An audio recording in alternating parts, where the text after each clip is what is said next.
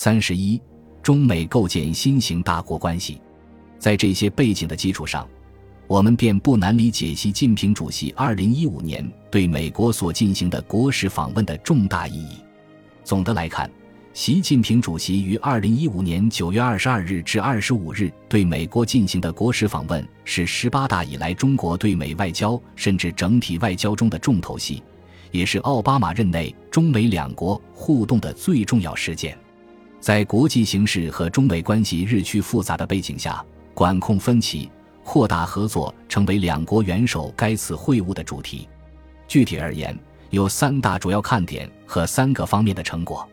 就看点而言，第一，习近平主席对美国民众和社会进行了广泛的接触，不仅安排会见美国的工商界人士，而且还到访大学并与智库进行交流。第二，习近平主席和奥巴马总统举行了重要元首会晤，就一系列共同关心的双边、地区和国际重大问题进行了深入和坦诚的沟通。第三，习近平主席还代表中国政府在联合国大会上提出了自身关于国际秩序的一系列新理念和新看法。就成果而论，第一，中美在推动双边安全合作方面达成了新共识，并取得了实实在在的协议。例如，双方在网络安全问题上达成重要共识，承诺共同探索网络空间的国家行为准则；又如，在气候变化问题上，双方再次确认在二零一四年中美联合声明的基础上强化合作；再如，在经贸领域，双方签署了巨额合作订单，包括中国从波音公司购买三百架飞机，由此进一步拓展了合作空间。此外，双方还一致同意在一系列重大国际问题上加强沟通，并在地区安全，特别是南海分歧等问题上积极探索危机管控的途径，降低误判和冲突风险。第二，中国再一次向美方表明了自身深化改革、保持开放、加深合作的意愿和决心，以化解美方疑虑，为两国关系发展注入新的正能量。第三，借此次访问。习近平主席还向美国社会各界讲述中国的故事，尤其是正在发生的事情，以帮助美国民众了解一个真实和全面的中国。总之，习近平主席2015年的访美有助于在国际形势和中美关系趋于复杂的背景下，保持两国关系的稳定与向前发展，从而为美国政府处理对华事务奠定了一个良好的基础。在这次元首峰会的影响下。中美关系自二零一五年下半年起，逐步摆脱了此前由美国国内对华政策辩论带来的消极影响，开始在落实两国元首会晤共识的背景下展开有效的双边合作。例如，二零一五年十二月二日，中美首次就打击网络犯罪及相关事项进行了高级别联合对话，并正式决定建立网络安全热线机制，以及实处理可能出现的问题。此外，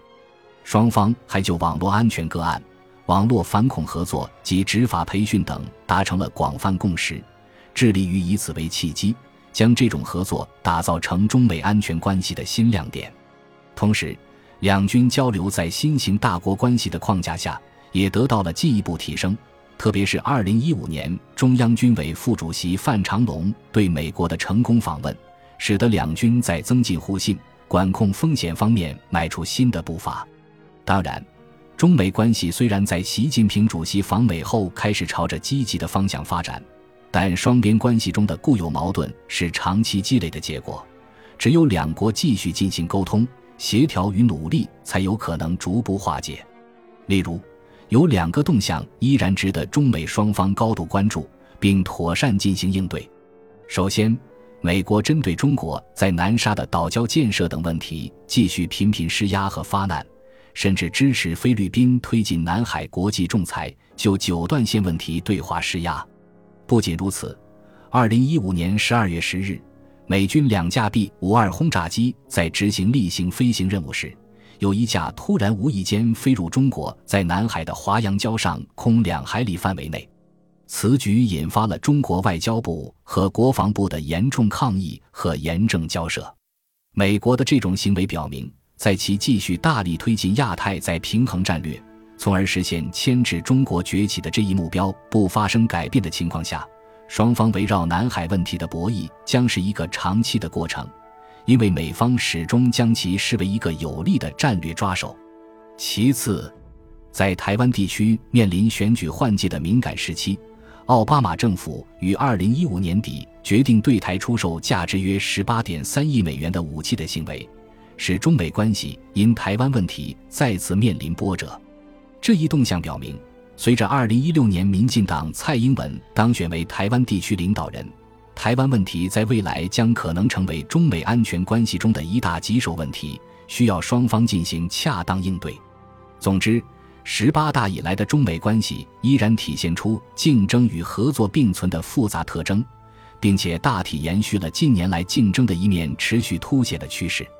当然，在习近平主席对美国历史性访问的影响下，两国关系开始出现了明显改善，